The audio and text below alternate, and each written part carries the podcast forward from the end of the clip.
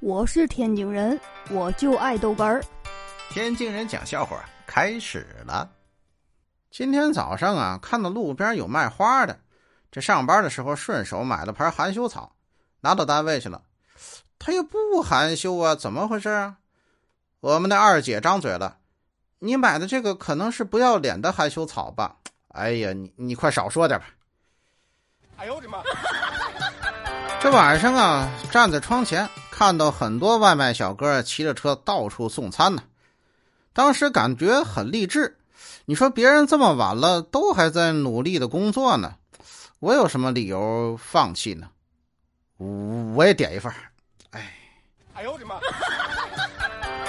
我是天津人，我就爱豆干儿，欢迎继续收听。